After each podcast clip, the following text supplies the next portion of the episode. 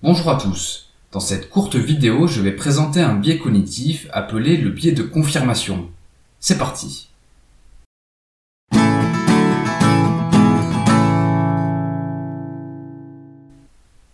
Le biais de confirmation est la tendance à privilégier les informations confirmant nos idées préconçues et ou à accorder moins de poids aux hypothèses et informations jouant en défaveur de nos conceptions.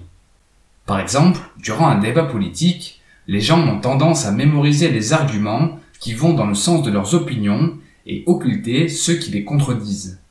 En fait, inconsciemment, nous privilégions les informations qui confirment nos idées et croyances personnelles tout en négligeant celles qui les invalident. Plusieurs raisons peuvent expliquer ce comportement. Premièrement, la peur de la dissonance cognitive. Nous détestons être dans l'erreur. Pour éviter que nos croyances, pensées ou comportements entrent en contradiction, nous accordons plus de poids aux éléments qui vont dans le sens de ce que nous croyons, pensons et faisons. Autre raison, notre réticence au changement. La construction d'une opinion requiert un effort intellectuel conséquent. Le processus pour se forger un avis prend du temps car il nécessite de collecter des preuves et de les confronter. Or, en ne sélectionnant que les informations qui valident nos idées, on évite de rentrer dans un débat intérieur qui risquerait de nous faire changer de point de vue. Une autre raison que l'on peut soulever pour expliquer le biais de confirmation est notre difficulté à adopter une démarche de réfutation. Je m'explique. Pour renforcer une croyance, nous pouvons soit accumuler les informations qui la confirment, soit démontrer que les thèses contraires sont fausses.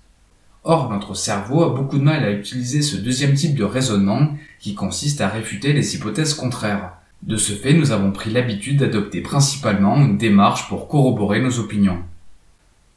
Quoi qu'il en soit, le biais de confirmation peut contribuer à un excès de confiance dans nos croyances personnelles. Il peut ainsi engendrer plusieurs conséquences néfastes.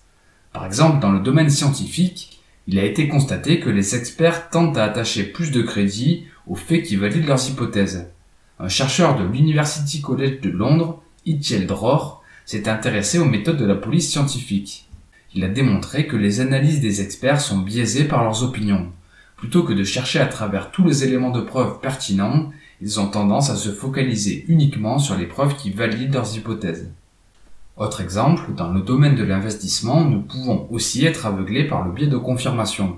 Si l'on attache trop d'importance aux informations qui confirment nos théories tout en mettant de côté celles qui les invalident, on risque d'effectuer un investissement désastreux.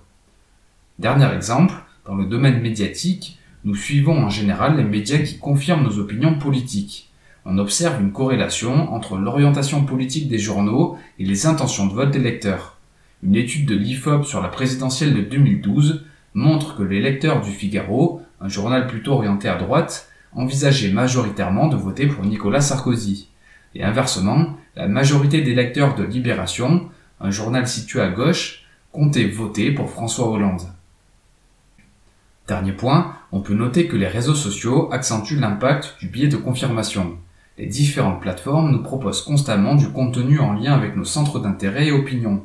De ce fait, nous sommes noyés dans les informations qui confirment nos croyances et nous avons difficilement accès aux opinions contraires. Malheureusement, il n'existe pas de technique précise pour éviter de tomber dans ce biais psychologique. Néanmoins, je pense qu'une des clés consiste à prendre conscience de ce biais et à entraîner son esprit critique.